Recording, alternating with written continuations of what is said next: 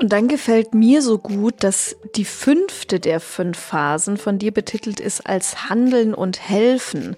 Und das ist mir eigentlich durchwegs, aber insbesondere, wenn ich Menschen oder auch Teams begleite, so wichtig, dass wir nicht im Austausch auf eine sprechende Art und Weise bleiben, sondern ins Tun kommen, ins Handeln kommen. Und das auch Teil unserer Kommunikation oder einer erfolgreichen Kommunikation ist. Was ist jetzt genau der erste Schritt, den ich tun kann? Wo kann ich dich jetzt unterstützen? Was kann ich dem Team, ähm, meinen Mitarbeitern, meinen Kollegen jetzt bieten, damit wir aus einem Dialog, aus einer Diskussion auch wirklich ins Tun kommen. Herzlich willkommen zum Podcast Voll Sinn und Zukunft. Mein Name ist Nina Bürklin und in diesem Podcast führe ich Dialoge mit meinem guten Freund Paul Ostberg. In unserem fünften Dialog beschäftigen wir uns mit Führungskompetenzen und Grundsätzen einer menschenorientierten Kommunikation. Wir erklären die fünf Phasen menschenwürdiger Kommunikation aus Pauls Buch. Außerdem sprechen wir darüber, welche Arten von Wertschätzung es am Arbeitsplatz gibt und wie wir dieser schieren E-Mail-Flut besser begegnen können. Viel Freude beim Zuhören. Guten Morgen, Paul. Wie schön, dass wir wieder zusammensitzen heute zu dem großen Thema Kommunikation. Ein Thema, was alle von uns tagtäglich beschäftigt. Und wir wollen es aber ein bisschen spezifizieren, nämlich zu menschenwürdige Kommunikation. Ich freue mich, Paul, dass du da bist. Hallo, guten Morgen, liebe Nina. Du sagst dort, was uns beschäftigt mit der Kommunikation. Du, ich möchte eins draufsetzen. Wir sind Kommunikation. Im äh, Unterschied zum Tier, weil wir bewusst kommunizieren können. Und wobei das eine Frage ist, ob das viele Leute tun, wirklich bewusst kommunizieren oder einfach mal losquatschen. Aber das sind Details, über die werden wir noch sprechen. Genau. Vielleicht können wir einsteigen mit einem Beispiel aus deiner Erfahrung. Vielleicht hast du ein Beispiel konkret aus dem Kontext der Arbeitswelt, worüber wir uns ein bisschen annähern könnten, um auch die Menschen, die zuhören, irgendwo abzuholen. Ja, äh, Beispiel. Ähm, gut, da fällt mir jetzt was ein. Und zwar ein Diplom-Ingenieur, Prädikatsabschluss, tolles Ergebnis, sehr fachkompetent, war in einem großen Unternehmen tätig. Und äh, der sagte mir, so nach einem Dreivierteljahr Jahr war das, wo er dort war, äh, sagte, ich habe gedacht, es gibt also Sach- und Fachprobleme vor allem in dem Unternehmen. Und darauf habe ich mich ausgerichtet, aber das stimmt nicht ganz. Die größten Probleme, die wir haben, das sind kommunikative Probleme, also die Art und Weise, wie wir miteinander kommunizieren, das heißt, wie wir miteinander sprechen, aber auch, wie wir uns von der ganzen, von der Ausdrucksweise, körperlichem äh, Kontakt, Mimik, Gestik und so weiter, wie wir uns zuwenden. Mhm. Und das sagt eigentlich schon das Wesentliche. Äh, viele, viele Sachfragen und Sachprobleme, äh, die können meistens leichter äh, gelöst werden als das, was auf diesem Weg zur Lösung in der Kommunikation passiert. Mhm. Würdest du sagen, dass Kommunikation damit auch ein Weg ist, in Beziehung zu treten? Äh, Kommunikation ist immer Beziehung. Mhm. Äh, weil, gut, ich kann mich alleine in mein Kämmerchen setzen und kann nur so reden, aber dann habe ich keine Kommunikation, dann habe ich so Selbstgespräche. Aber Kommunikation ist Beziehung. Und das wird übrigens auch sehr, sehr deutlich, äh, wenn du mal denkst an Führungsleute. Mhm. Und wir hatten schon einmal darüber gesprochen, dass Führungsleute eine bestimmte Qualifikation brauchen. Ja. Da ist einmal die fachliche Kompetenz, also vom Fachgebiet etwas verstehen. Da ist die sogenannte personale Kompetenz, das sind zum Beispiel Selbstorganisation, Resilienz, also die Stressstabilität. Das ist das ausgewogene Verhältnis von Beruf, Familie, Sport und dergleichen. Mhm. Und dann haben wir als drittes Feld die soziale Kompetenz. Das ist das Umgehen mit anderen. Und da sind wir also bei der kommunikativen Kompetenz auch. Das heißt, die Art und Weise der Gesprächsführung, der Beziehung, der Kontaktbeziehung zu anderen äh, in diesem, ja, in diesem ganz äh, feinen äh, Themenbereichen der Kommunikation. Und wir hatten also auch noch gesagt, das war der fünfte Bereich, die Sinn- und Wertekompetenz. Das heißt also, inwieweit geht es uns darum, äh, Werte zu verwirklichen, die dann letztlich zu Sinnerfahrungen führen. Waren äh, Themen, die wir bereits auch schon in unseren vorherigen Podcasts besprochen hatten. Mhm. Und diese kommunikative Kompetenz, äh, das zeigt sich, was für Bedeutung das diese kommunikative Kompetenz hat. An Untersuchungen, die immer wieder gemacht werden in der Wirtschaft, in den Unternehmen, in der Arbeitswelt. Und seit vielen, vielen Jahren äh, zeigen sich bei Untersuchungen, wenn gefragt wird, äh, was ist denn für Sie am wichtigsten, am bedeutendsten in Ihrer Arbeit, dann kommen interessanterweise immer drei Themen an erster, an, an erster zweiter, dritter Stelle. Mhm. Erstens eine sinnvolle Tätigkeit. Das heißt Verwirklichen von Werten, die mir wesentlich sind, für die Gemeinschaft wesentlich sind.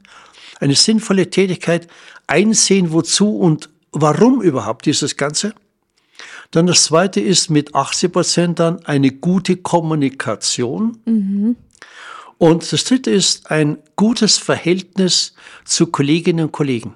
Mhm. Also die drei sind sehr, sehr bedeutend. Das zeigt übrigens auch, äh, Nina, die Arbeit, diese Studienarbeiten von äh, der Professor äh, Tatjana Schnell mhm. Mhm. in Innsbruck, ja.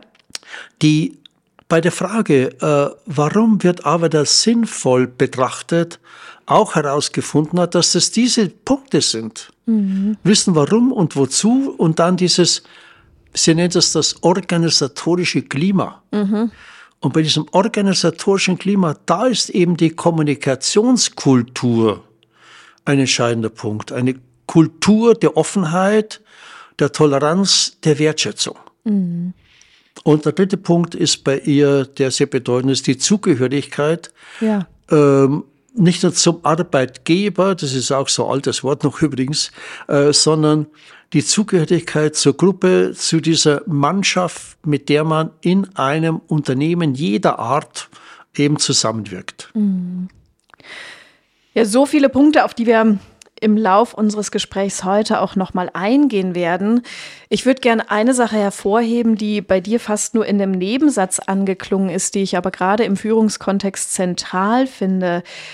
Die Kompetenz, menschenwürdig zu kommunizieren, ist etwas, was wir lernen können. Also es ist eine Fähigkeit, die wir erlernen können. Und ich denke gerade an einen Teilnehmer, den ich jetzt erst kürzlich in einem Seminar hatte, der das, was du einleitend gesagt hast, von sich, von seiner Erfahrung beschrieben hat. Der war fachlich exzellent, hat sich seinen Weg vom Auszubildenden über die verschiedenen Stufen hinweg bis hin zum Geschäftsführer erarbeitet und er hat gesagt, in dieser ganzen Zeit hat er weder die Notwendigkeit gesehen, weil er ja vom Fach war, noch die Möglichkeit gesehen, Kommunikationsfähigkeiten, Führungsfähigkeiten, Qualitäten zu erlernen, zu üben. Und sagte dann, als er bei mir im Seminar saß, und heute sehe ich, das ist so wichtig. Der fachliche Aspekt ist natürlich zentral und mindestens genauso wichtig ist die Art und Weise, wie wir im Team kommunizieren, wie wir zu Vorgesetzten genauso wie zu Mitarbeitenden, genauso wie zu Kollegen kommunizieren und wie wir da natürlich auch in Beziehung treten. Und mhm für mich bedeutet es aber auch etwas, was wir lernen können, wo wir uns annähern können, wo wir üben können mhm. und wo wir auch immer wieder einen Schritt weiter uns entwickeln können. Wie siehst du das? Würdest du das auch fast so als Handwerkszeug bezeichnen, nicht nur, aber insbesondere auch in einem Führungskontext? Also ein schönes Stichwort, das da gibt, Handwerkszeug. Weil schon ein Handwerker gibt's ein paar noch, äh, der braucht bestimmte Geräte, damit er eben etwas, ein, eine Lichtleitung installieren kann. Oder äh, ein Bäcker braucht Handwerkszeug, bestimmte Maschinen, er braucht bestimmte Handgriffe auch, damit mhm. es ein Brot mhm. überhaupt zustande kommt. Aber auch, äh, nehmen wir das andere Thema hier, wo man meistens nicht dann denkt, der Computer, der Laptop, das ist alles unter Handwerkszeug. Mhm. Da lernen wir da können wir damit umgehen. Da wissen wir, auf welches Knöpfchen das wir drücken müssen. Mhm. Das haben wir uns verinnerlicht. Aber die Qualität, die durch dieses Handwerkszeug, zum Beispiel Kommunikations, sogenanntes Kommunikationsmedium äh, äh, Computer entsteht, äh, das, da können wir nicht damit umgehen. Das mhm. haben wir nicht gelernt. Da werden wir auch nochmal ausführlich darauf zu sprechen kommen. Also wir brauchen Handwerkszeug und das kann man lernen. Mhm. Äh, lernen, indem wir uns erstmal das bewusst machen und dann übend damit unterwegs sind. Es geht nicht, dass wir einfach sagen, okay, intellektuell, jetzt habe ich das kapiert, ja. jetzt funktioniert das schon, sondern da müssen wir uns anstrengen. Da müssen wir konzentrieren, da müssen wir wieder schauen, läuft es so, kann das verändert werden, kann es verbessert werden. Und ich sehe da vor allem äh, für eine Kommunikation in jeder Art, in, in allen Kontakten Beziehungen, sehe ich drei große Kriterien für mhm. eine menschenorientierte, für eine menschenwürdige Kommunikation. Erstens, das Interesse am anderen. Wenn wir kein Interesse am anderen mhm. haben, dann mhm. ziehen wir es zurück auf eine Ego-Kultur, mhm. auf eine Rechthaberei. Interesse am anderen heißt aber, und das schauen wir uns auch noch im Detail an, den anderen wahrnehmen, versuchen zu verstehen, mhm. versuchen ihn zu bejahen, um dann helfen zu können. Also Interesse am anderen. Mhm. Der zweite Punkt ist die gegenseitige Förderung. Mhm. Wir sind eben keine, keine Monokulturen, die da rumrennen, sondern wir sind abhängig vom anderen. Das müssen wir uns mal äh, überlegen. Mhm. Und wenn wir bereit sind, den anderen zu fördern durch Offenheit, durch Information, dann besteht die Bereitschaft viel eher vom anderen, dass er auch uns hilft, dass er uns mhm. damit fördert. Mhm. Und das ist die Gegenseitigkeit, die wir brauchen.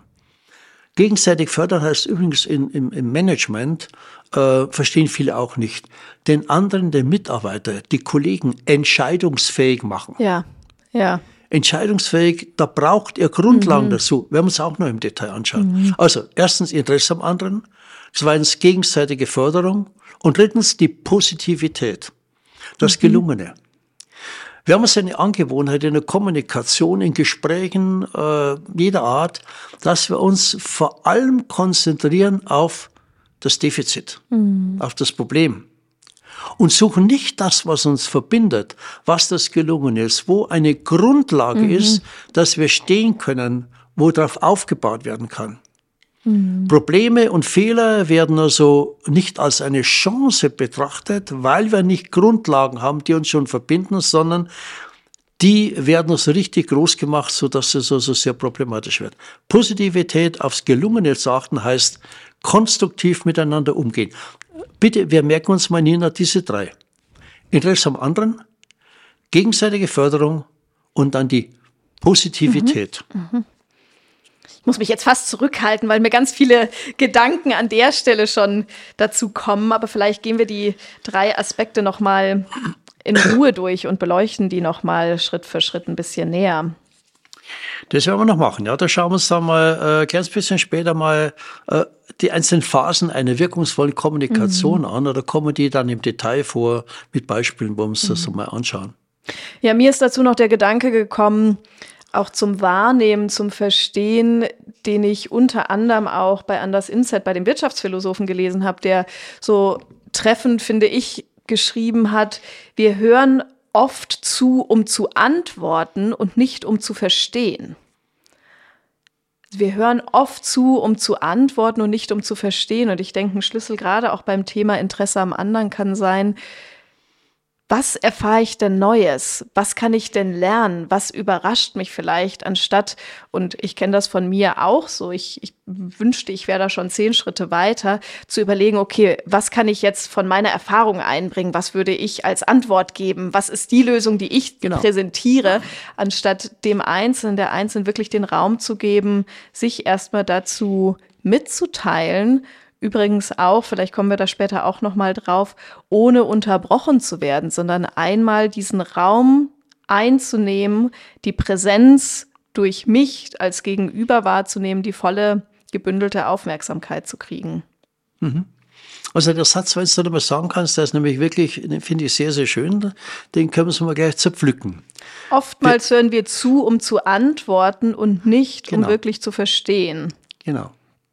Das heißt, während der andere spricht, fällt uns schon mhm. etwas ein, mhm. haben wir schon eine Lösung. Und die wollen wir unbedingt mhm. festhalten, dass uns die ja nicht verloren geht, weil sonst haben wir nichts mehr. Mhm. Und dann sind wir nicht mehr beim anderen, versuchen nicht den zu verstehen, sondern schon im Hinterkopf unsere Meinung zu bilden und die dann mhm. als Gegenargument ja. loszuwerden, um unsere Position, die halt eine andere sein muss, meinen wir, zu verteidigen. Mhm. Und so etwas, das siehst du auch schon sehr deutlich in Debatten, mhm. in der mhm. Öffentlichkeit. Mhm. Schau mal vielfach an, was im, im Fernsehen läuft an, an Talkshows, an Debatten oder, oder, äh, oder auch wenn man selbst in Gespräch mit anderen ist.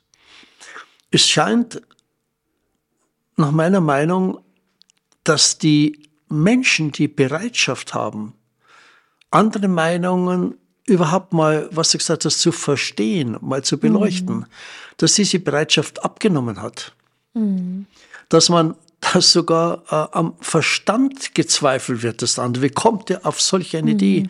Wieso mhm. kann der mir widersprechen? Ich weiß doch das. Mhm. Und man spricht damit ja. dem anderen die Würde ab. Die Würde seiner Meinung, seiner Idee, dass der nicht in der Welt sein will, weil er sich da blöd äußert, sondern weil er einen Beitrag bringt, der mhm. nach seiner Meinung konstruktiv ist. Aber ihm zu unterstellen, dass er naiv ist, dass es Dummheit ist, das ist eine große Dummheit in der Kommunikation. Ja. Und da spielt also auch etwas anderes noch eine Rolle, und zwar ist die eigene Filterblase, können wir es bezeichnen. Mhm. Eigene Filterblase heißt also, ich habe eine bestimmte Meinung, eine bestimmte Haltung, eine entschiedene Haltung. Und bei dieser Haltung will ich bleiben. Das ist meine Filterblase. Mhm. Alles, was nicht dazu passt, das mhm. filter ich gleich mal weg. Also das, das gehört nicht dazu. Mhm. Und wenn jemand von einer Sache so überzeugt ist, dass sie festfrisst mhm. an dieser Überzeugung, Überzeugung, ja, ist ein schönes Wort im Deutschen, Überzeugung, äh, dann wird es halt problematisch, weil dann man zwar zuhört, aber nicht versucht zu verstehen. Mhm. Und damit sind die Grundlagen für Konflikte, für Krisen, für Streitereien gelegt. Mhm. Ja, ich habe das Gefühl, dass oft so eine mangelnde Bereitschaft da ist, andere Meinungen bis hin zu andere Weltbilder überhaupt zu hören und zuzulassen. Und das bedeutet ja noch nicht, dass man sich dieser Meinung anschließen muss oder die für gut befinden muss. Aber ich sehe oft und erlebe das auch selber immer wieder, gerade was du angesprochen hast, in so der eigenen Blase, in der eigenen Bubble, wo wir ja alle irgendwo sind, dass man eher auf der Suche nach Bestätigung ist, das ist wahrscheinlich auch was ganz Menschliches, anstatt verschiedene Meinungen zuzulassen. Und mir kommt da dieses englische, wahrscheinlich gar nicht Sprichwort, aber diese Ausdrucksweise agree to disagree. Also wir verständigen uns darauf, dass wir vielleicht auch nicht einer Meinung sind und trotzdem können wir uns als Menschen würdevoll begegnen. Ich würde sogar so weit gehen, stabile, gesunde Beziehungen, sowohl privat im freundschaftlichen als auch im professionellen Kontext, sind dann gegeben, wenn so etwas möglich ist, wenn wir uns über etwas austauschen können, Argumente vorbringen, diskutieren und auch, das muss ja nicht immer so sein, mal zu dem Ergebnis kommen können, ich habe eine andere Meinung, eine andere Haltung, als du sie hast und wir können das aber hier auch stehen lassen. Das ist in Ordnung und trotzdem können wir beide uns noch wertschätzend begegnen. Da ist mir auch echt ein Anliegen, das immer wieder zu fördern und anzuregen, wenn ich auch mit Menschen arbeite. Ja, Nina, äh, dazu gehört das andere, was wir vorhin kurz angesprochen haben. Äh, das wird dann möglich sein, wenn ich der Überzeugung bin, dass wir eine gute andere Basis noch ja. haben. Das heißt, mhm. dass wir das anderes haben, was uns verbindet. Das stimmt. Wenn zum Beispiel Werte da sind, die wir schätzen. Mhm. Das heißt also die Akzeptanz der Andersartigkeit. Ja. ja dann ist die Möglichkeit, dass wir sagen, freilich, wir haben ja so viel, was uns toll verbindet, dann können mhm. wir ruhig in dem und dem Bereich total anderer Meinung sein mhm. und trotzdem werden wir Freunde bleiben. Mhm. Wie viele, wie viele Familien, wie viele Freundschaften sind kaputt gegangen in dieser Pandemiezeit, ja. weil man die anderen versucht hat niederzumachen, die sich nicht impfen lassen wollten. Ja. Ja. Ich habe etwas erlebt und zwar, wir hatten zwei Freundinnen. Eine in Thüringen, eine hier in Bayern. Und beide aus Überzeugung nicht impfen. Mhm. Die hatten Riesenprobleme mit der Familie. Mhm. Riesenprobleme. Ich habe mit denen diskutiert. Ich habe nur gesagt, du, ich, ich kann dich nicht verstehen. Mhm. Noch dazu die eine arbeitet im Gesundheitsbereich und konnte nichts mehr machen. Die konnte nicht mehr in oh. Seniorenheime oh. rein ihre mhm. Arbeit machen, mhm. weil sie eben so stark auf dieses Nicht-Impfen mhm. ausgerichtet war. Mhm. Und ich sage, ich kann es nicht verstehen. Ich kann es nicht, aber ich kann es akzeptieren und ja. tolerieren, dass das so ist. Ja. Weil es halt anders verbindet. Ja. Ja, so hat sie mir gesagt, du beschimpfst mich. Sag ich, beschimpf dich doch nicht. Wenn ich beschimpfen würde, würde ich moralisieren, würde sagen, mhm. das kannst du nicht machen, das mhm. darfst du nicht machen, dass mhm. du bist also ein, ein, ein Parasit der Gesellschaft und so weiter. Das wäre beschimpfen gewesen, moralisieren. Ist nicht der Fall. Die andere Freundin in München war das Gleiche. Die hatte mhm. Riesenprobleme und die hat also auch gesagt, interessanterweise, es gibt nur ganz, ganz wenige Menschen inzwischen, wo ich noch darüber sprechen kann. Ja. Sag ich, du, ich kann es nicht so verstehen, wie du das jetzt argumentierst, mhm. aber ich mhm. kann sagen, okay, das ist dein Thema. Ja. ja. Und das ist eben genau das, was du äh, hier auch beschreibst. Die Gegenposition, das andere kann man stehen lassen, aber, das große Aber, außer wir sagen, wenn wir etwas haben, was uns trotzdem mhm. noch trägt, mhm. was uns trotzdem eine Chance gibt, miteinander weitestgehend verträglich zu leben. Mhm. Dann noch eine kurze Einschränkung. Es wird natürlich dann kritisch, wenn von einer Seite der beiden ein massiver Angriff kommt. Klar. Also Beleidigungen, äh, wenn kommen oder bis zu körperlichen Angriffen mm. und so weiter, mhm. dann wird es also problematisch. Na, Aber das, das tun wir mal ein bisschen zur Seite stellen. Mm. Logotherapeutisch gesprochen würde ich sogar sagen, dieses die andere Position, eine Gegenposition oder überhaupt eine andersartige Position stehen lassen zu können, heißt ja auch, die Person in ihrer Einzigartigkeit zu erkennen und zu begreifen.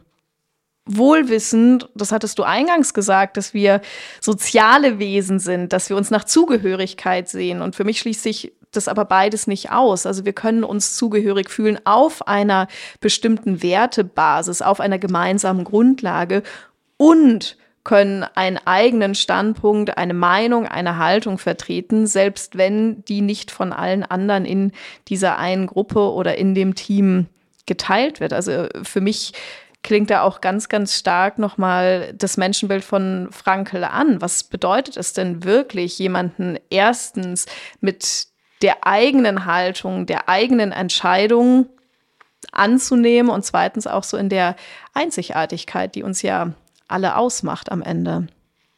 Wobei ich äh, denke, dass es da auch Grenzen gibt. Wenn äh, bestimmte Werte oder sagen wir Unwerte von einem anderen vertreten werden, mit denen ich mich absolut nicht verbinden kann, absolut nicht verbinden kann, dann gibt es also auch die Möglichkeit zu sagen, du, unser gemeinsamer Weg, es ist zu Ende, ich mache hier einen Schnitt, ich mache die Türe zu. Da bin ich total bei dir, Paul. In jedem Fall. Nur resultiert das dann aus dem, aus der mangelnden Basis, aus der mangelnden Grundlage heraus und nicht per se, weil jemand anderer Meinung ist. Und so wie ich dich vorhin verstanden mhm. hatte, und das ist die Beobachtung, die ich äh, teile, sinkt die Bereitschaft überhaupt, sich mit anderen Meinungen, anderen Auffassungen, anderen Blickwinkeln auseinanderzusetzen. Und nochmal, das heißt nicht, dass wir das alles total gut oder total schlecht bewerten müssen, was auch immer das dann heißen mag, sondern sich überhaupt mal dem auszusetzen. Und ich, ich kann das für mich nur total bestätigen und merke, dass ich da selber immer wieder auch herausgefordert bin, mich anderen Blickwinkeln bewusst auszusetzen, weil wir uns natürlich, da sind wir wieder beim Thema Zugehörigkeit, gerne mit Menschen umgeben, die ein ähnliches Fundament an Werten haben, die eine ähnliche Haltung haben, wo wir uns auch vielleicht mal eine Bestätigung oder Sicherheit holen können. Und gleichzeitig ist es so wichtig zu sehen, das ist nicht die einzig richtige Art und Weise ja. zu, zu leben, seinen Alltag zu gestalten. Ja. Also gut, dass du das aber so unterstreichst, diese Bedeutung, diese Wichtigkeit. Ähm, aber wo wir uns ja einig sind, ist, dass im Ergebnis sträuben sich viele Menschen, sich mit Gegenpositionen zu beschäftigen. Absolut, ja. Und da gibt es ein kleines Wort und an dem kannst du es wunderbar erkennen. Dieses Wort heißt aber. Mhm. Es sagt jemand etwas und der andere sagt aber mhm. und dann kommt er mit seiner mhm. Meinung. Das heißt, er lässt die andere Meinung nicht stehen, sondern dieses aber mhm. macht eigentlich die andere Meinung mhm. kaputt. Mhm. Es wäre ein alternatives Wort zu aber, das zeigt, aha, Moment, der ist bereit, etwas, was ich da gesagt habe, gehört haben zu wollen mhm, und mhm. dann jetzt seine Meinung dazu zu ergänzen. Und dieses andere Wort heißt und. Ja. ja. Mhm. Und wir könnten es auch so und so betrachten. Mhm. Und das wäre noch eine Möglichkeit. Mhm. Dann haben wir wiederum eine Basis, weiterhin miteinander und nicht gegeneinander mhm. uns zu unterhalten und zu besprechen. Also zwei wichtige Worte. Ist Denken übrigens eine schöne Übung auch für den Alltag. An genau. den Stellen, wo wir aber sagen, mal testweise und zu sagen. Einfach als Gedankenexperiment und vielleicht sogar als Übung, eine offene Haltung einzunehmen. Mhm. Also wieder zwei dicke Dinge, aber und. Und aber. Mhm. Erinnern, ganz einfach, zack. Hört mal drauf, wenn ihr sprecht oder ein anderer, ping, da mhm. kommt so ein Signal. Mhm. Ja, ja äh, da fällt mir so was anderes ein, zwar Reizworte. Weil dieses Aber kann also für unsere äh, Freunde, Zuhörer, Freundinnen, Zuhörer, kann so ein Reizwort werden, also im, im, im Positiven, im ja. Bereitschaft zur Veränderung. Und es gibt aber noch andere Reizwörter in der Kommunikation. Mhm. Und zwar denkt man an das Reizwort äh, einer Partei, mhm. das Reizwort eines Fußballvereins, das Reizwort die Tante Emmy Oh, wenn die Tante Emmy das, wenn ich schon höre. Das sind Reizworte, wo sofort ein bestimmtes Bild entsteht und dann mhm. sofort die Kommunikation in eine bestimmte Richtung, mhm. in eine bestimmte Schublade geht. Mhm. Diese Reizwörter sind Parteien. Wenn, die, wenn ein Schwarzer sagt, ah ja, die ist ja von den Grünen, dann ist das dieses Reizwort, was sofort etwas verursacht, eine mhm. Meinung. Mhm. Mhm. Wobei ich äh, insgesamt, aber das als Zwischenbemerkung, sowieso unsere Demokratie äh, sehr problematisch in Bezug auf diese äh, Fraktionszugehörigkeiten mhm. und diese Parteiendisziplin äh, mhm. betrachte. Aber gut. Oder Fußballverein. Ah, Klassiker, natürlich. Klassiker. Mhm. Was, die von dem Verein? Ja, unmöglich, mit denen brauchst du reden. Oder früher in den Dörfern. Ist ja nicht mehr so schlimm. Mhm. Ich habe das selbst erlebt in Mittelfranken. Mhm. Da gab es ein Dorf, neben dem, wo meine Tante äh, und mein, mein Cousin und so weiter gewohnt haben. Und die von dem anderen Dorf, nur drei Kilometer zu Fuß weg, waren ganz andere. Ja. Und weh, wenn da ja. einer der Wirtschaft war, der ist in die Ecke gedrängt worden. Gott sei Dank sind die meisten Meeren gekommen, dass nicht gleich immer Schlägerei gegeben hat. Also das sind so Reizsituationen und Reizwörter, mhm. die also schon eine, eine Rolle spielen. Mhm. Äh, fällt mir auch etwas ein von den, von den Indianern noch. Die Indianer haben früher gesagt, äh, man muss in den Schuhen des anderen tausend Schritte gehen mhm. und dann erst antworten. Mhm. Das heißt, sich Zeit nehmen und nicht sofort glauben, etwas erwidern zu müssen. Ja. Sich Zeit nehmen. Und das ist die Möglichkeit der Zeitnahme, um versuchen zu verstehen. Ja. ja. Ja. Vielleicht schauen wir mal auf die fünf Phasen der Kommunikation, die du ja auch zusammen mit Elisabeth Lukas in eurem Buch Arbeit heute nicht nur niedergeschrieben, sondern auch beschrieben hast. Ja, das ist ein bisschen schnell jetzt. Ich würde gerne noch, ich würde gerne Fehlt noch, dir noch was? Ja, mir fehlt noch was. Ich würde gerne noch, noch äh, zwei Sachen ansprechen. Und zwar ähm, was du in der Arbeitswelt sehr häufig findest, und zwar überall, ob das jetzt Staatsbeschäftigte sind oder ob das in einer Klinik ist oder ob das also in irgendeinem Betrieb ist. Ähm, es gibt eine gewisse Nickkultur, mhm. also von Nicken. Das ist eine Ja-Sager-Kultur. Warum ist das da? Viele Menschen haben einen Drang der Selbsterhaltung, haben Zukunftsängste, wollen Ärger vermeiden. Und um dieses, ja, dass das nicht passiert, der Ärger, die Zukunftsängste, nicken sie ab, was ein Vorgesetzter oder ein anderer sagt, mhm. um sich nicht auseinandersetzen zu müssen in der Situation mit dem Thema. Dann sagen sie, ja, ist schon in Ordnung, ist schon recht okay oder ich mache mit und dergleichen. Mhm. Aber die Wirkung, die dem passiert, ist eine sehr mindere. Mhm. Da passiert nicht viel, wenn eine Ja-Sager-Kultur ist.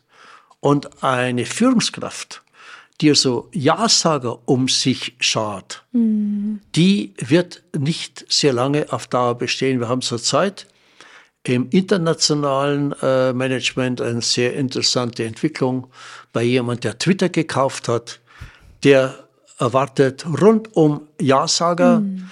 der kultiviert eine Kultur. Der Nicker ist jetzt heute wieder ein Artikel in der Süddeutschen Zeitung mhm. und auf eine ganz brutale Art und Weise. Und damit sieht man, was Kommunikation zerstören kann, alles.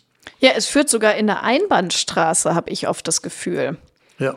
Wenn ich sozusagen im Negativen es geschafft habe, nur Ja-Sager um mich herum zu versammeln, dann wird es wenig Möglichkeiten geben, auch einen Weg, einen gemeinsamen Weg vor allem weiterzuentwickeln, sondern ja. wird es am Ende bildlich gesprochen in eine absolute Sackgasse führen. Ja. Und ich denke, es ist umso wichtiger, gerade für Führungskräfte heute, die, wie wir alle, mit Krisen, Unsicherheiten, globalen Herausforderungen konfrontiert sind, auch unterschiedliche Blickwinkel, unterschiedliche Wege zumindest als Möglichkeit mal in Betracht zu sehen, zu ziehen. Dass sich eine Führungskraft dann für den einen oder anderen Weg entscheiden muss und diese Entscheidung auch zu verantworten hat, ist selbstredend und nichtsdestotrotz denke ich, ist es gerade wichtig und so wertvoll, ein Team von Menschen zu haben, die auch ganz andere Ideen einbringen, die ich möglicherweise nicht hatte, anstatt alles abzunicken und zu der Nickkultur mhm. sich zu entwickeln. Äh, Ergänzung dazu äh, bei dem Thema Nickkultur. Ähm, es braucht, wenn zum Beispiel äh, etwas geäußert wird, ein Vorschlag gemacht wird und es kommt eine Widerrede, äh, dann reicht es nicht, wenn jemand sagt, ja, das geht nicht, da bin ich nicht mit mhm. einverstanden. Also so war das noch nie etwas, das hat noch niemand gemacht, sondern dann braucht es also die konstruktive Antwort, mhm. das konstruktive mhm. Gegenargument mit einer Begründung, weshalb dieses eben anders gemacht werden kann, was dabei den Vorteil hat, wie das gesehen wird. Ja. Und da sind wir nämlich, dass wir wirklich eine Verbindung haben zwischen dem, was der A gesagt hat, mhm. zu dem und was der B gesagt hat. Und aus dieser beiden Meinungen kann nun eine Lösung entwickelt mhm. werden, die für alle am Prozess Beteiligten sinnvoll erscheint. Ja. Da sind wir wieder bei dem, äh, bei dieser Sinnfrage. Ja sinnvoll ist, was allen am Prozess Beteiligten von Vorteil ist, von Nutzen ist mhm. und als sinnvoll erscheint. Das sind die Punkte. Aber jetzt schauen wir doch mal auf das, was du gerade mit angesprochen hast. Mit den mit den fünf Phasen der Kommunikation. Mit fünf Phasen der Kommunikation, mhm. ja. Ja, vielleicht können wir uns ja einmal durch die fünf Phasen hindurch reden und diskutieren sozusagen. Und bei uns ist bei beiden schon ein bisschen angeklungen an erster Stelle oder der erste Schritt ist das Wahrnehmen meines Gesprächspartners. Ich würde da ergänzen, die Präsenz, die volle Aufmerksamkeit schenken. Ja, äh, du nennst das Aufmerksamkeit. Ich äh, brauche dazu die Konzentration. Mhm. Und die Konzentration auf den Gesprächspartner bedingt aber, dass ich Interesse an diesem anderen habe, mhm. an der Person, an den Äußerungen, an den Ideen. Und wenn dieses Interesse da ist an der Person, an seinen Anliegen, ja. dann werde ich mich auch im Augenblick konzentrieren auf ihn. Wenn der mir gleichgültig ist, wenn der, den ich in eine bestimmte Schublade rein äh, stecke, wichtig mache und so weiter, dann werde ich mich nicht auch konzentrieren. Dann höre ich mhm. also auch nicht eventuell eine ganz gute Idee, einen ganz guten Vorschlag. Also Konzentration. Mhm. Und dazu gehört bitte keine Ablenkung. Ja. Bei Gesprächen liegt ja. das Handy woanders. Und wenn das Handy läutet, läutet das Handy. Mhm. Am besten läutet es gar nicht. Ja. Also im Sinne von Ton ja. ist ausgestellt, Vibrationsalarm aus. Ja. Oder, oder wie häufig passiert es, dass also, ich sehe das also auch, wenn ich mal im Café bin. Mhm. Da unterhalten sich zwei Leute, ob das jetzt Männer oder Frauen sind, ist immer wurscht äh, unterhalten sich und dann liegen neben dort die Handys. Mhm. Und plötzlich rappelt dieses, dieses Handy. So, dann wird nachgeschaut und dann äh, schauen die Leute nach, was kommt jetzt da bei einem WhatsApp oder was kommt jetzt mhm. da überhaupt rein.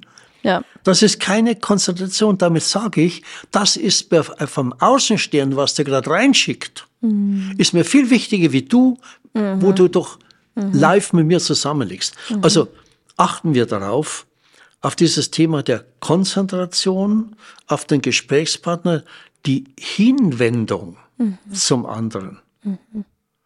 Und kurz noch, da gehört noch ein Punkt dazu, und zwar versuchen wir auf das Jetzt, auf das gegenwärtig Gesagte ja.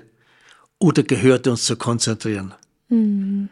Nicht, wenn jemand etwa äußert, sagt, ja, du hast doch vor drei Wochen aber Folgendes mhm. gesagt. Nein, mhm. was hat er jetzt im Augenblick, weil das können wir bearbeiten. Mhm. Und das ist schon Vergangenheit. Mhm. Das aktuell sein, konzentrieren und auf das gegenwärtig Gesagte gehört es sich konzentrieren. Ich mache das übrigens total gerne in Seminaren oder auch Workshops, dass ich die Teilnehmer einlade, Dyaden zu machen, also so eine Zweierübung, wo die sich gegenüber sitzen und dann abwechselnd, könnte man auch nennen, achtsam zuhören. Und zu einer Frage, die dann natürlich zu dem Thema des Seminars, des Workshops passt, spricht erst die eine Person zum Beispiel drei oder vier Minuten, das wird vorgegeben. Dann ist ein Moment Stille und dann schildert die zweite Person, was sie wahrgenommen hat. Und ganz wichtig, während die erste Person spricht, das leite ich auch immer so an, dass die zweite Person eben nicht versucht, sich eigene Gedanken zu machen, zu überlegen, ob sie ähnliche Erfahrungen hatte, was sie als Lösung anbieten könnte, sondern die volle Aufmerksamkeit zu schenken und Stichwort wahrnehmen, auch mal zu gucken, wie reagiert denn mein Gegenüber? Wie ist denn die Körperhaltung? Wie ist die Mimik, Gestik? Wann ist er oder sie vielleicht in sich zusammengesagt? Wann fangen die Augen an zu funkeln? Und dann in dieser Rückmeldung, in dem Spiegeln, das wiederzugeben und nicht zu sagen, du hattest da den Satz und übrigens in meinem letzten Urlaub habe ich was Ähnliches erlebt und ich hatte auch mal einen Chef, dann wirklich zu spiegeln, als du davon gesprochen hast, haben deine Augen angefangen zu strahlen. Als du über den Konflikt hier gesprochen hast, hast du dich sehr zurückgenommen. Und ich erlebe immer wieder, was für eine durchdringende Wirkung diese Übung hat. Übrigens für beide, für die Person, die spricht und für die, die zuhört sich wirklich ganz bewusst auf das Gegenüber einzulassen und wahrzunehmen. Das sind ganz, ganz oft Schlüsselmomente, wo die Leute danach sagen, Mensch, das, das hätte ich nie gedacht, das ist ja unglaublich. Natürlich wechseln die dann nochmal die Rollen, aber das kommt mir nochmal zum Thema Wahrnehmen und das ist eine ganz tolle Übung, um ja so diesen Sinn wieder ein bisschen dafür zu schärfen. Was passiert denn bei meinem Gegenüber? Wie sehe ich ihn auch? Du beschreibst es sehr schön. Das ist so die Stufe vom Wahrnehmen zum Verstehen. Mhm. Und bei diesem Verstehen, da habe ich also übrigens eine Übung mit den Leuten gemacht. Und die war teils sehr frustrierend mhm. am Anfang. Und zwar, der A hat sich geäußert in einem Dialog. Mhm. Und der B durfte erst seine eigene Meinung äußern, wenn er inhaltlich das wiederholt hat, was der A gesagt hat. Das wow. heißt, er ist damit verpflichtet gewesen in dieser Übung, sich auf den anderen zu konzentrieren, um ihn zu verstehen. Mhm. Denn wenn mhm. er ihn wiederholt hat, konnte er sagen, Moment, nein, nein, nein, nein, mhm. so habe ich das nicht gesagt, so habe ich das nicht gemeint. Und jetzt ist ein Dialog zustande gekommen. Ja, wie hast du es dann gemeint? Ja, du, ich habe das so verstanden. Nein, nein, anders war das. Mhm. Das heißt, der Beginn des Verstehens ist damit ein ganz anderer wenn wir versuchen, das, was der andere gesagt hat, zu wiederholen, mhm. um zu prüfen, ob wir ihn inhaltlich wenigstens verstanden haben. Mhm. Mhm. Und das ist dieses Verstehen. Das ist also Wahrnehmen, erste Stufe, zweite Stufe Verstehen. Ja. Und Verstehen heißt für mich auch nachfragen. Ja. Wie meinst du das? Mhm. Äh, wie, wie, soll ich das verstehen? Welche Informationen hast du dazu? Mhm. Äh, wofür sag, ist die Idee gut nach deiner Meinung? Ja. Äh, aber auch natürlich Gründe für Ablehnungen. Mhm. Weshalb glaubst du, dass das nicht geht? Mhm. Also verstehen hat sehr viel mit Nachfragen zu tun mhm. und damit sich mit dem, was der andere geäußert hat, zu befassen. Auseinanderzusetzen. Mhm. Ja. ja. total. Da kommt, da kommt noch etwas dazu, und zwar, das heißt also auch äh, keine Vermutungen. Mhm. Mhm. Wenn einer etwas gesagt hat und der andere sagt, naja, äh, du meinst doch damit, dass das so und so ist. Äh, ich habe gedacht, dass du das gemeint hast. Mhm. Nein, klären, ob er so gemeint hat, ob er so gedacht hat. Ja. Und da spielt auch eine Rolle die Unterscheidung, ganz wichtig, von Fakten und Vermeinungen. Absolut. Ja. Gibt es da Zahlen? Mhm. Gibt es da konkrete Situationen? Kannst du mir ein konkretes Beispiel nennen? Mhm. Welche Werte werden da verwirklicht? Mhm. Äh, in Verbindung zum Beispiel Leitbild, welche Werte aus mhm. unserem Leitbild werden da verwirklicht? Mhm. Ist es im Sinne des Kunden? Ist es in unserem Sinne? Das sind Fragen, die auf dieser, auf diesem, in diesem Bereich wahrnehmen, verstehen, eine ganz große Rolle spielen, um ja, sich zu verbinden mit der Idee, mit dem Gedanken des anderen, um damit positive Entwicklungen für Lösungsentscheidungen mhm. äh, anzupeilen. Ja. Mhm. Paul, die dritte Phase hast du ja betitelt mit Bejahen des Gesprächspartners. Ja. Da könnte ja jetzt jemand sagen, ja, aber vielleicht bin ich ja gar nicht dessen Meinung. Provokant formuliert. Was verbirgt sich dahinter? Was meinst du damit? Bejahen des Gesprächspartners? Ja, bejahen des Gesprächspartners, weil du sagst, da bin ich vielleicht gar nicht der Meinung. Dann heißt bejahen, dass man offen sagt, also ich stelle fest, ja, wir sind nicht einer Meinung. Mhm. Aber es kann genauso sein, dass etwas rausgefiltert wird. Also, was ich jetzt aus unserem Gespräch höre und wie ich das verstehe, dass wir in diesem Bereich doch einer Meinung sind. Und mhm. das finde ich ist auch gut. Und es ist doch eine gute Grundlage, dass das jetzt gemacht werden kann. Das mhm. heißt, dass der andere sieht, aha, ja, der macht mit. Dass ich selber weiß, ja, der andere macht das auch mit. Bejahen des Gesprächspartners, das kann ein großer sein, das kann ein kleiner sein, was dann noch, sagen wir, übrig bleibt mhm. aus dem, was in der Kommunikation vorher bearbeitet wurde. Mhm. Ja.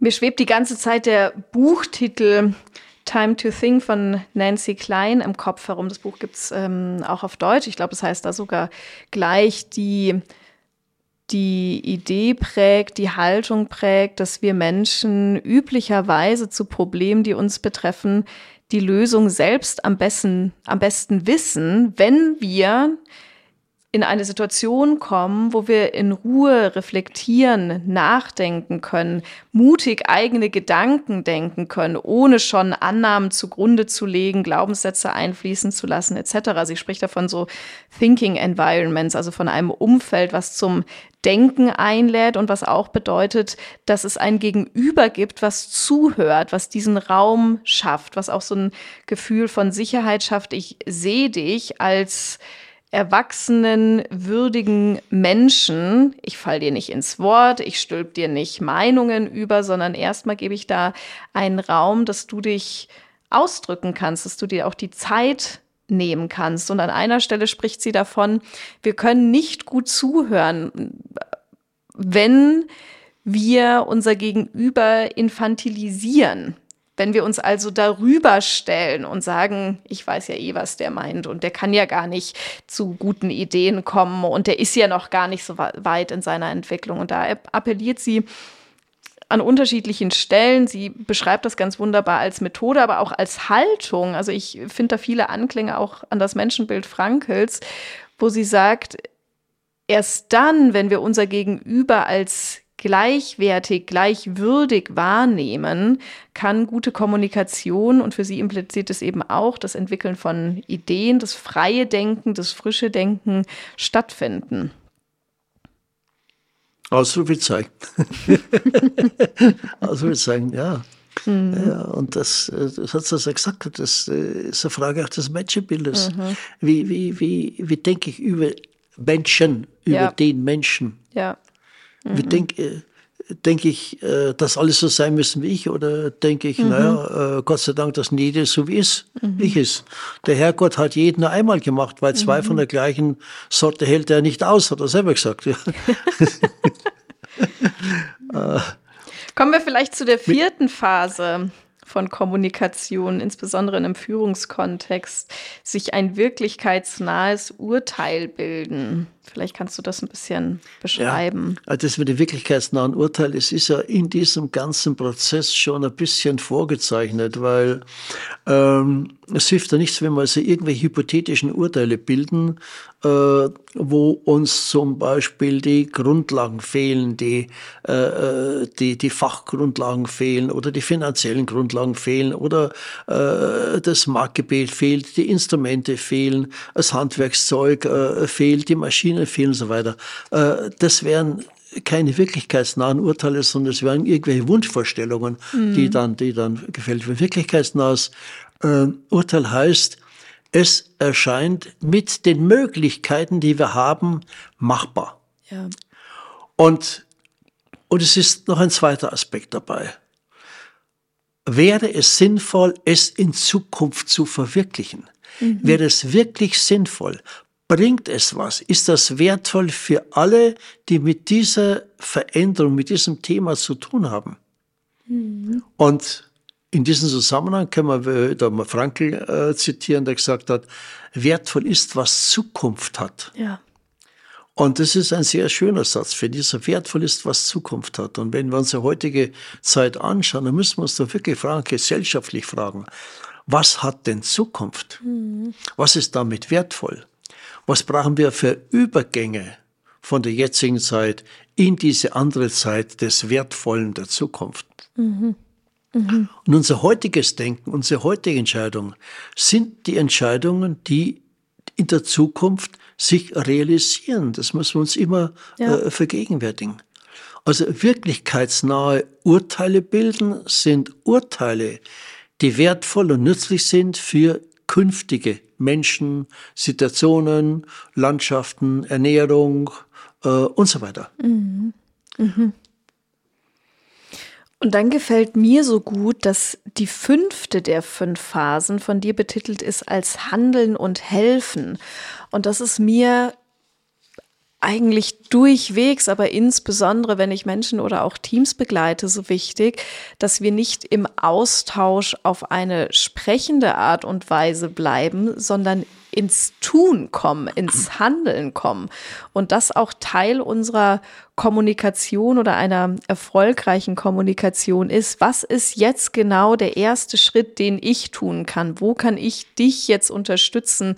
Was kann ich dem Team ähm, meinen Mitarbeitern, meinen Kollegen jetzt bieten, damit wir aus einem Dialog, aus einer Diskussion auch wirklich ins Tun kommen.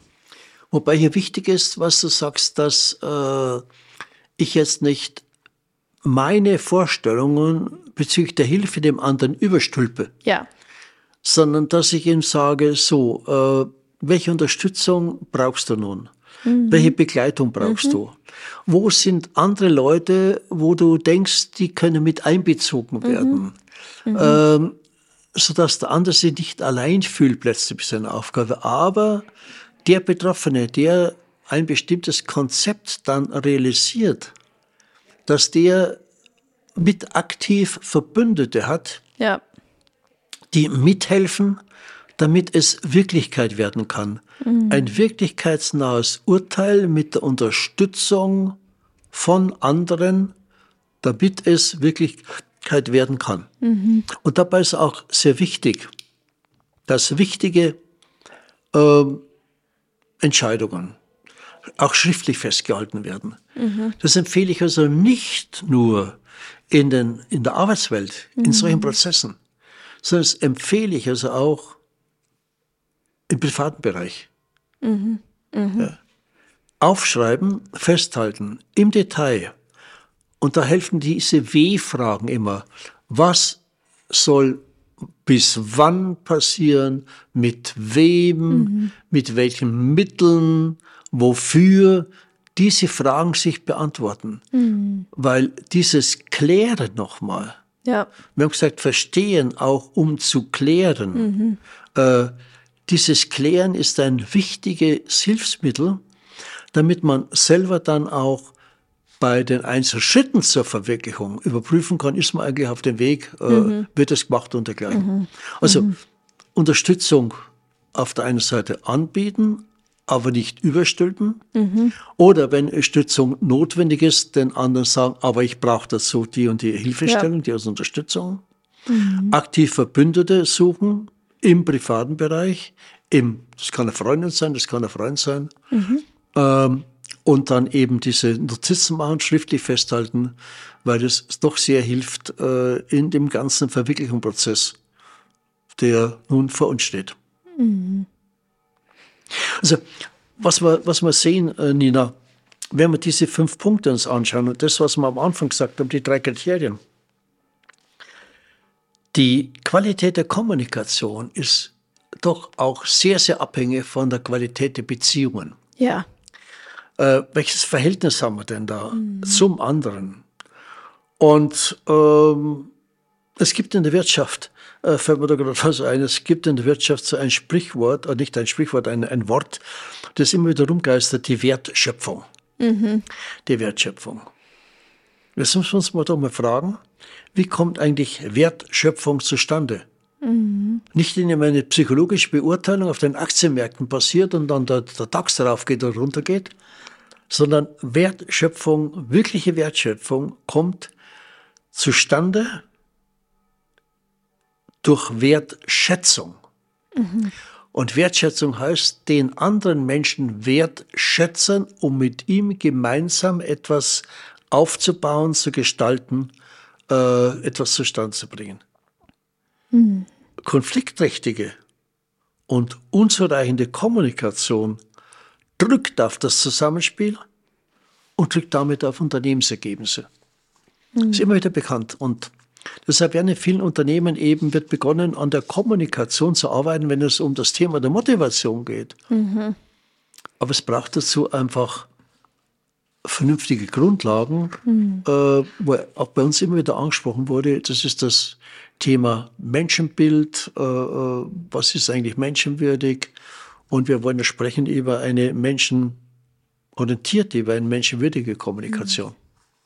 Da kommen mir noch zwei Aspekte, die nochmal Nancy Klein auch eingebracht hat. Zum einen Thema Kritik äh, und Wertschätzung, dass sie immer wieder sagt, über die Zeit, wo sie diese Idee, diesen Ansatz von dem Thinking Environment entwickelt hat, auch viel in Unternehmen umgesetzt hat, hat sie für sich so rausgefunden, so ein Verhältnis 5 zu 1, wertschätzende Kommentare gegenüber kritischen Kommentaren, ist das, was Menschen in gutes, gesundes Miteinander bringt. Und ganz wichtig, damit komme ich zum zweiten Punkt von ihr, damit ist nicht gemeint, dass ich mir irgendwas vermeintlich toll klingendes ausdenke oder gar lüge, sondern damit ist gemeint, dass Wertschätzung ehrlich ist, dass sie spezifisch ist und dass sie auch auf den Punkt gebracht wird. Das ist mir dann nochmal ganz wichtig, denn ich höre oft und kann das leider aus eigener Erfahrung aus unterschiedlichen Kontexten bestätigen, dass Menschen die Arbeit dann schwer fällt, wenn sie sich nicht gesehen fühlen, nicht wertgeschätzt fühlen. Ich habe selber ein paar Situationen erlebt, wo es mir so ergangen ist. Und mir ist da aber nochmal wichtig zu sagen, es geht nicht um Wertschätzung der Wertschätzung wegen, damit jetzt als Führungskraft auch mal was Nettes gesagt wird, sondern es geht wirklich um die Betrachtung, dass in den Blick nehmen von dem Gelungenen, von dem, was funktioniert, was jetzt schon heute gut ist. Und ich fand es super interessant zu lesen, dass jetzt an ihrer Stelle dieses 5 zu 1 Verhältnis ist, ob es vielleicht 4 zu 1 mal sein kann oder 6 zu 1 sei dahingestellt. Aber dass es deutlich mehr an Bestärkung, Wertschätzung, Positiven braucht, Stichwort Positivität, was du vorhin hast anklingen lassen, gegenüber dem, was durchaus auch an kritischem mal da sein kann, damit sich eben dieses gesunde Miteinander entwickeln kann. Und ich denke, das hilft sich auch nochmal in den Sinn zu rufen, weil wir als Menschen nun mal so geprägt sind, dass aus beiden Blickwinkeln heraus das Negative eben eher auffällt. Und aber das, und das wirst du nicht müde zu betonen, wofür ich dir sehr dankbar bin, es genauso wichtig, fast noch wichtiger ist, auch auf das Gelungene zu gucken, auch auf das, was Früchte trägt, was positiv ist, was bestärkt. Ja, das äh, so ist es. wenn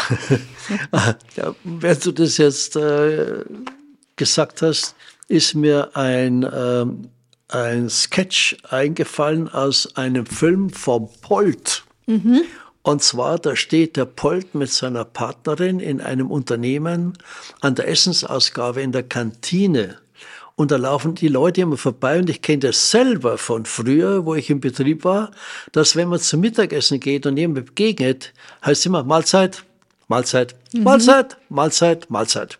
Mhm. Also die stehen da dort an dieser Essensausgabe und äh, stellen ihre Sachen da zusammen und dann laufen Leute vorbei und die sagen dann Mahlzeit und die drehen sich immer so halb um sagen Mahlzeit, Mahlzeit, Mahlzeit.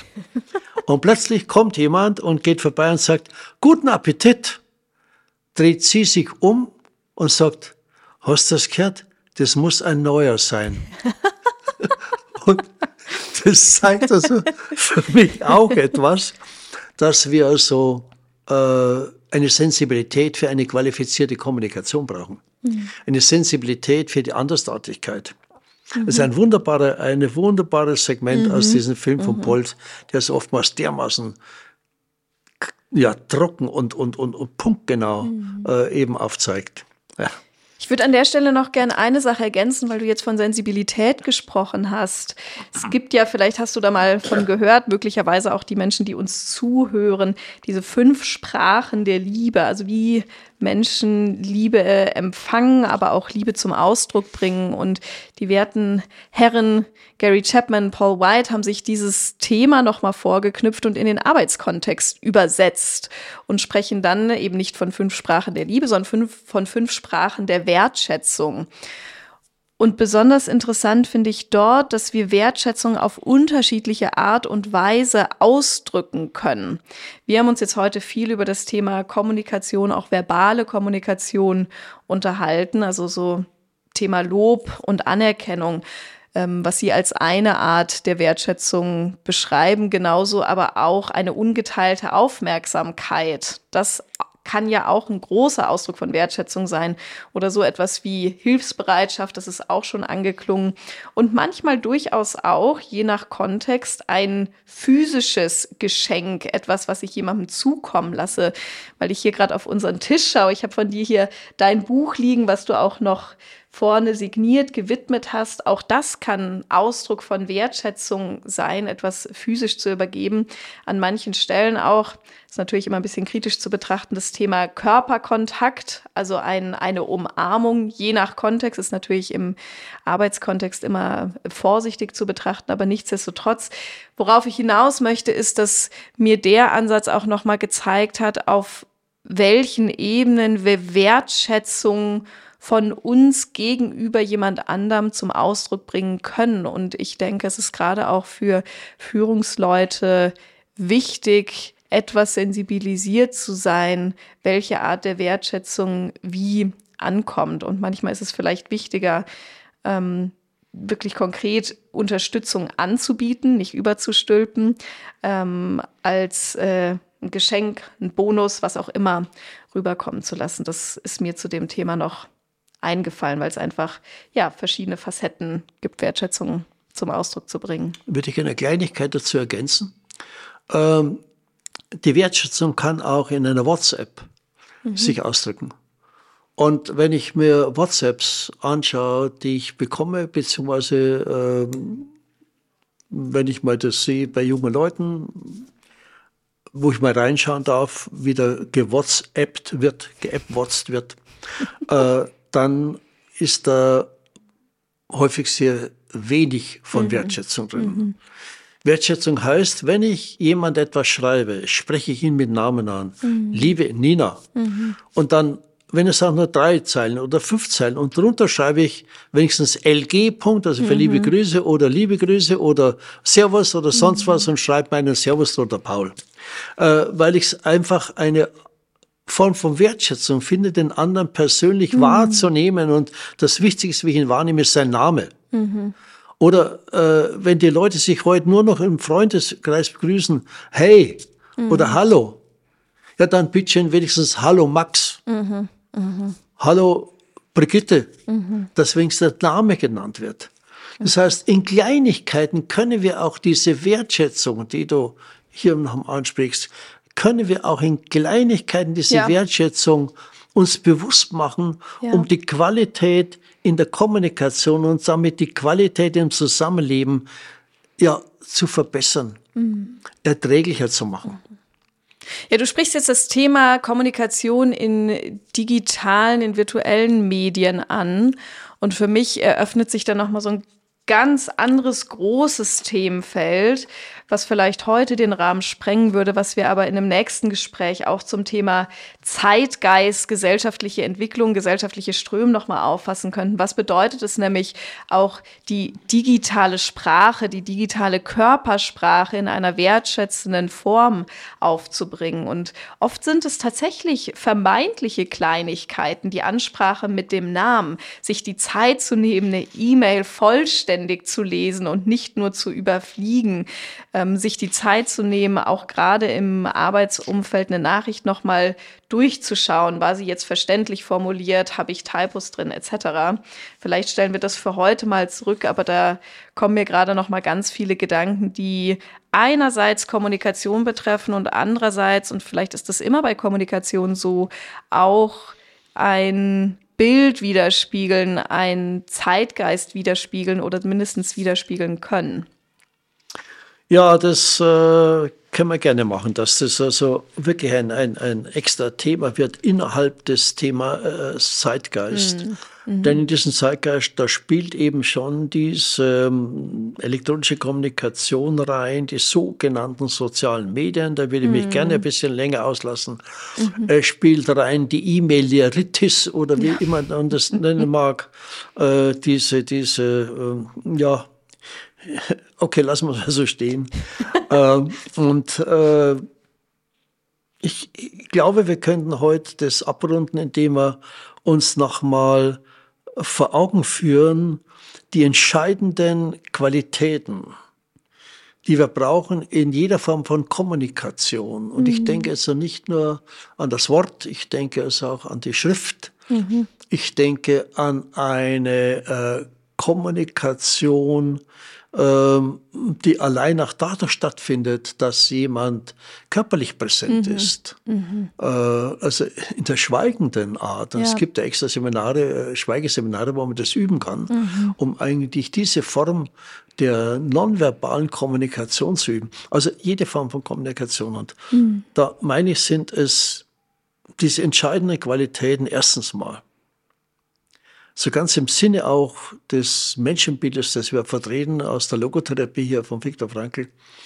äh, erst einmal die Achtung vor dem Menschen, mhm. äh, die Würde des Menschen, damit verbunden die Wertschätzung, die Akzeptanz der Andersartigkeit. Mhm. Mhm. Der zweite Punkt, das Wahrsein. Soweit es mir möglich ist, eben äh, wahr zu sein und wirklich Meinungen zu unterscheiden von, ja, äh, von, von Vermutungen. Mhm. Fakten, Informationen. Fakteninformation. Mhm. Und äh, heißt zum Beispiel auch Klarheit in der Aufgabenstellung in einem Unternehmen. Äh, nicht nach dem Motto, machen Sie mal, sondern das ist das Thema, bis dahin dahin und so soll das aussehen. Mhm. Also diese Klarheit, Wahrheit. Äh, Verständlichkeit. Mhm. Haben wir auch verstehen lernen. Ja. Verständlichkeit. Achtung vor den Menschen, seine Andersseitigkeit, die Würde, Wahrsein, Klarsein. Und der dritte Punkt, Vertrauen. Vertrauenswürdig mhm. sein. Mhm. Ich kann nicht Vertrauen einfordern von anderen, wenn ich selbst mich nicht vertrauensvoll, ja. vertrauenswürdig verhalte. Ja. Und zum Vertrauenswürdig gehört die Glaubwürdigkeit, die Verbindlichkeit. Mhm. In unserer Gesellschaft ist das für, für mich ein großes Problem. Die mhm. Glaubwürdigkeit. Mhm. Die Glaubwürdigkeit von Informationen, die wir erhalten, ob das von der, von, von, ach, lassen wir es weg, sonst hätte ich schon wieder gesagt, die Politik. Aber es sind, es sind nicht allein die Politiker, es sind viele andere eben auch. Also mhm. Glaubwürdigkeit und Verbindlichkeit. Und dieses Vertrauen, das entsteht ja, wenn Transparenz da ist, wenn Ehrlichkeit da ist, wenn Zusagen eingehalten werden, wenn gegenseitig Informationen gegeben werden, wenn mit ehrlichem Lob offen mhm. umgegangen wird, mhm. wenn eine konstruktive Kritikkultur vorhanden ist, wenn es uns gelingt, in einem Miteinander, sei es nun in der Familie oder in einem Betrieb jeder Art, ein Vertrauen in die Zukunftsmöglichkeiten ja mhm. zu entwickeln und zu haben. Mhm. Und damit sind wir bei einer Thematik, die sehr schön überleiten, äh, überleiten kann zu unserem nächsten Thema, nämlich Zeitgeistfragen. Mhm. Wie ist die Einstellung zum anderen Menschen? Wie ist meine Einstellung zum anderen Menschen? Und diese Einstellung spielt bei der Kommunikation eine ganz, ganz entscheidende Rolle. Ja. Weil ich damit, wenn ich eine tendenziell positive Einstellung zu Menschen habe, mhm. dann auch eine mhm. andere Form von Verstehensübung mache, weil ich dann anders auch umgehe mit dem, was durch die Kommunikation ich mit anderen eben erreichen und bewirken kann. Mhm. Mhm. Und ja, Lass mal so, so stehen. Nina, du hast gerade einen Deuter noch gemacht. Ja, ja. Du hast ja, wie ich auch, dich auf dieses Thema, auf das Gespräch heute vorbereitet.